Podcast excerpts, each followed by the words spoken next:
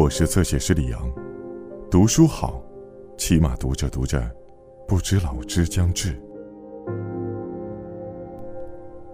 我们的心是一座宝库，一下子倒空了就会破产。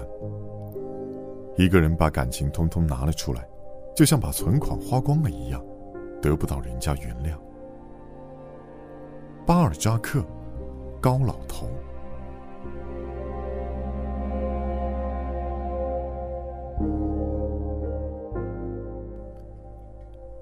老旧的公寓。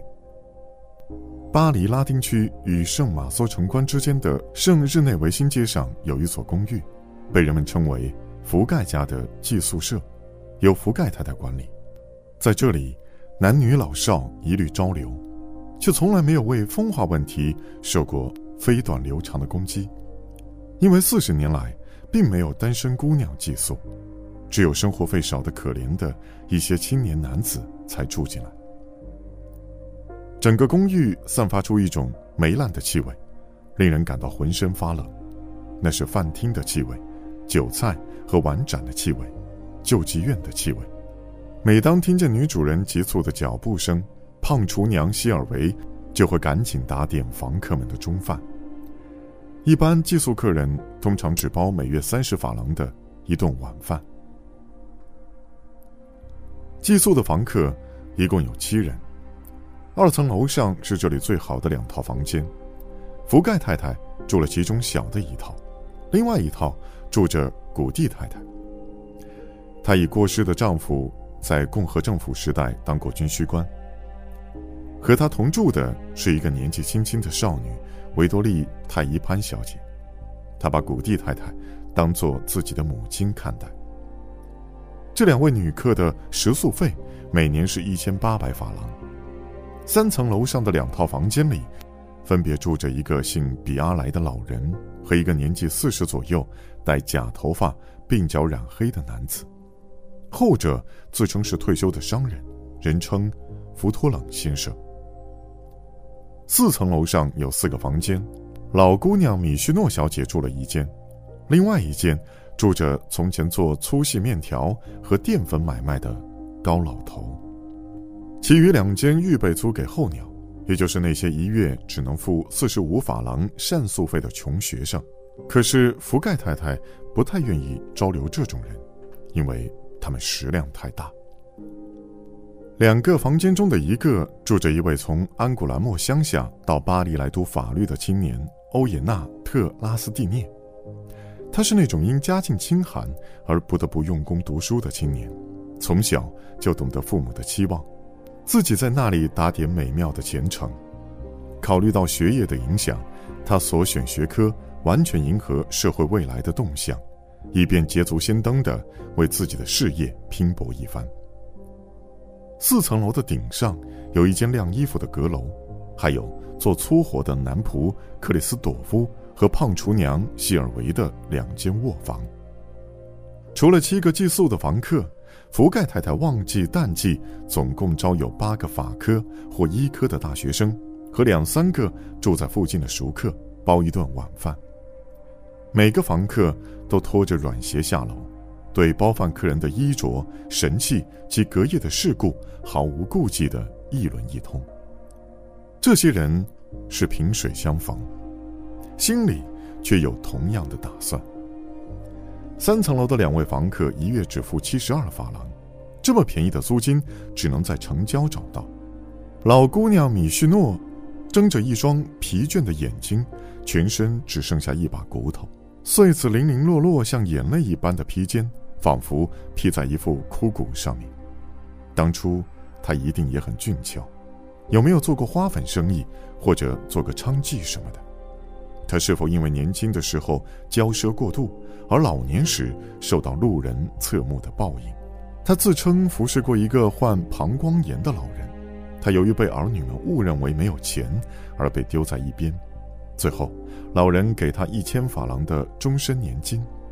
因为这件事，他的继承人直到今天还常常跟他争执不休，说他的坏话。虽然他的面貌被情欲摧残得很厉害，肌肤之间。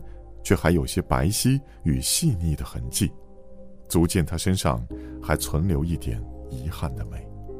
比阿莱先生差不多是架机器，他走在植物园的小道上时，像一个灰色的影子，戴着软绵绵的旧鸭舌帽，有气无力地抓着一根手杖，两条腿摇摇晃晃的，像喝醉了酒。上身露出白背心，枯草似的粗纱锦围。是什么工作使他变得这样干瘪瘦小呢？他当过什么差事呢？说不定做过司法部的职员，经手过刽子手们送来的账单；也许他当过屠宰场收款员，或卫生处副稽查之类的职务。房客中有两个人的长相跟多数房客和包饭的主顾形成鲜明的对比。维多利·泰伊潘小姐肤色苍白，带点病态，像害了肝血痨的姑娘，而且经常的忧郁。局促的态度，寒酸和柔弱的外貌，也使他脱不掉这幅画面的基本色调——痛苦。可是他的脸，毕竟不是老年人的脸，动作和声音终究是轻灵活泼的。黄里带红的脸色，灰黄的头发，纤瘦的腰身，都体现出中世纪小雕像的那种妩媚。灰中带黑的眼睛，表现出他有基督徒式的温柔与忍让。朴素而精致的装束，勾勒出年轻人特有的身材。她的漂亮是由于五官四肢都很匀称。要是心情愉快，她可能更加动人。不过，他缺少叫女人返老还童的东西——衣衫和情书。他的故事足够写一本书了。他的父亲自以为有不认亲生女儿的理由而抛弃了他，一年只给他六百法郎的生活费，同时不断改变他财产的性质，以便将其全部传给儿子。维多利的母亲在悲苦绝望之中死在远亲古地太太家里，古地太太便把孤儿当作亲生女儿一样抚养长大。